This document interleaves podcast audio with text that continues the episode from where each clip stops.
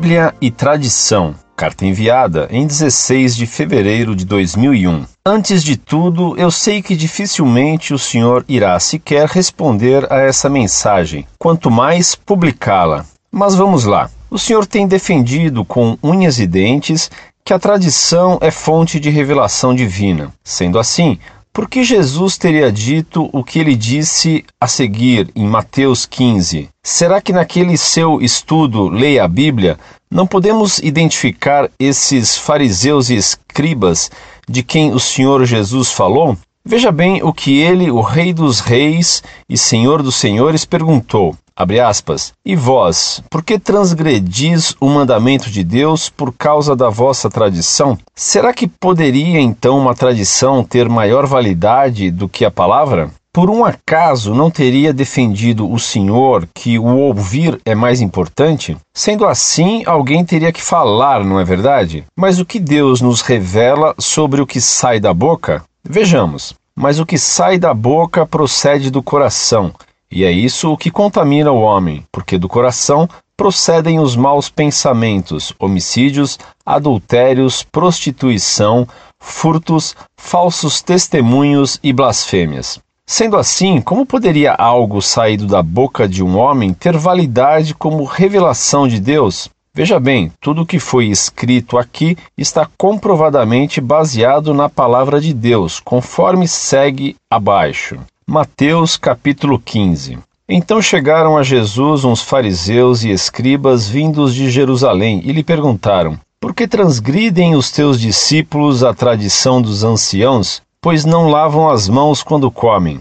Ele, porém, respondendo, disse-lhes: E vós, por que transgredis o mandamento de Deus por causa da vossa tradição? Pois Deus ordenou: Honra teu pai e a tua mãe, e quem maldisser o seu pai ou a sua mãe, certamente morrerá. Mas vós dizeis: Qualquer que disser a seu pai ou a sua mãe, o que poderias aproveitar de mim é oferta ao Senhor, esse de modo algum terá de honrar a seu pai e assim por causa da vossa tradição invalidastes a palavra de Deus. Hipócritas, bem profetizou Isaías a vosso respeito, dizendo: Este povo honra-me com os lábios, o seu coração, porém, está longe de mim. Mas em vão me adoram, ensinando doutrinas que são preceitos de homem. E clamando a si a multidão, disse-lhes: Ouvi e entendei. Não é o que entra pela boca que contamina o homem, mas o que sai da boca. Isso é o que o contamina. Então os discípulos, aproximando-se dele,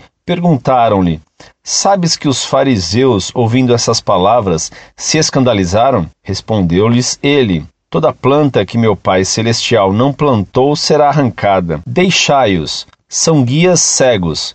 Ora, se um cego guiar outro cego, ambos cairão no barranco. E Pedro, tomando a palavra, disse-lhe: Explica-nos essa parábola. Respondeu Jesus: Estais vós também ainda sem entender?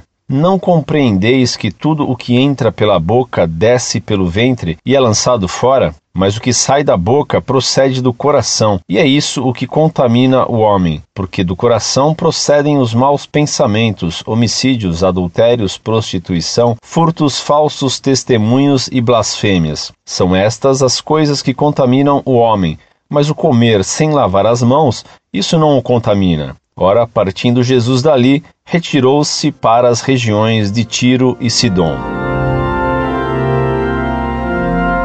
Prezado, salve Maria. Antes de tudo, saiba que não temos medo algum de publicar suas objeções e argumentos. Você pensa que eles nos assustariam porque os considera irrefutáveis? Quanta ilusão! E que confusão você faz? A começar pela palavra tradição. Tradição pode ter vários sentidos, entre o que ensinou Jesus Cristo no Evangelho e o que ensinou São Paulo em suas epístolas, não pode haver contradição. Cristo condenou a tradição dos fariseus com as palavras que você cita. É bem verdade. Mas é verdade também que São Paulo mandou guardai as tradições que aprendestes, ou por nossas palavras ou por nossa carta. Segunda Tessalonicense, capítulo 2, versículo 14. Portanto, havia uma tradição boa, que não era a que Cristo condenara. Então, meu caro, onde fica sua condenação de toda a tradição? Você só poderá condenar a tradição se condenar o que escreveu São Paulo na Bíblia. Na Bíblia, que você diz respeitar, mas que todo protestante desrespeita. pois que só aceita alguns versículos dela e recusa outros que não lhes convêm. Diga-me, ó valente e antitradicional protestante, qual é a tradição que São Paulo recomenda guardar e que você guarda? Ou você não guarda nenhuma tradição? Então, como é que você diz que aceita só a Bíblia quando você não faz o que a Escritura manda na segunda epístola aos Tessalonicenses? A tradição que Cristo condena nos fariseus não era tradição verdadeira, e sim uma falsa tradição. Cristo não poderia ter condenado a tradição verdadeira, porque senão a própria Bíblia estaria condenada. Pois, como se conheciam quais eram os livros revelados por Deus e que, pouco a pouco, no decorrer dos séculos, constituíram a Escritura Sagrada, se não pela tradição? A tradição que Cristo condenou foi outra. Cristo condenou a tradição farisaica, elaborada secretamente, como mostra o capítulo 8 de Ezequiel, e que afirmava que os mandamentos deveriam ser invertidos. Por isso, Jesus disse no Sermão da Montanha: Não julgueis que eu vim abolir a lei. Mateus capítulo 5, versículo 17. E logo depois, Cristo condenou os que ensinavam a violar os mandamentos. Mateus capítulo 5, versículo 19. Pois então, já havia entre os fariseus do tempo de Cristo quem esperava que o Messias iria abolir a lei e que era lícito violar os mandamentos, coisa que será ensinada explicitamente pela Kabbalah no futuro. É a essa tradição gnóstica dos fariseus que se refere as palavras de Cristo que você cita. De fato, essa tradição farisaica, tradição falsa, é que vai culminar na elaboração da Kabbalah, palavra que significa exatamente tradição e que afirmaria a santidade do pecado. Conforme a Kabbalah, o mal teria origem na própria divindade oculta. Dizia ainda esta falsa tradição que o Criador do mundo, que na Escritura aparece com o nome de Yahvé, seria o Deus do mal. Este Deus mau é que teria dado a lei a Moisés. Este ensinamento cabalístico e gnóstico é que transpareceu no pensamento de Lutero quando o fundador do protestantismo escreveu: Moisés é um homem péssimo, servo do Deus mau.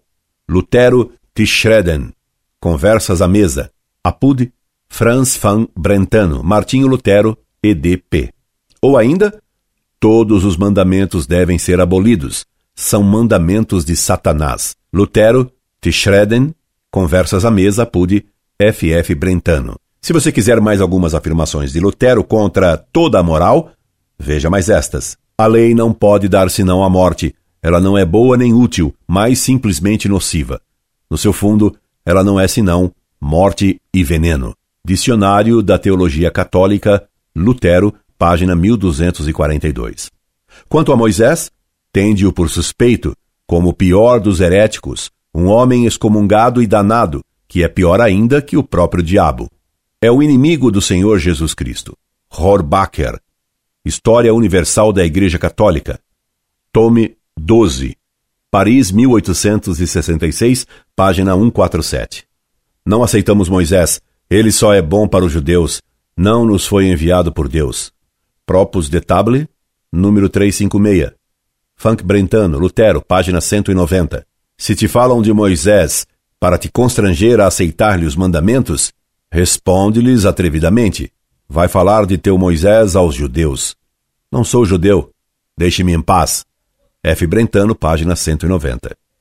Daí Lutero recomendar o pecado em seu princípio fundamental, crê firmemente e peca muitas vezes. Quando se nega a tradição apostólica, ordenada por São Paulo, se acaba caindo na tradição gnóstica e farisaica. É o que se conclui de suas objeções.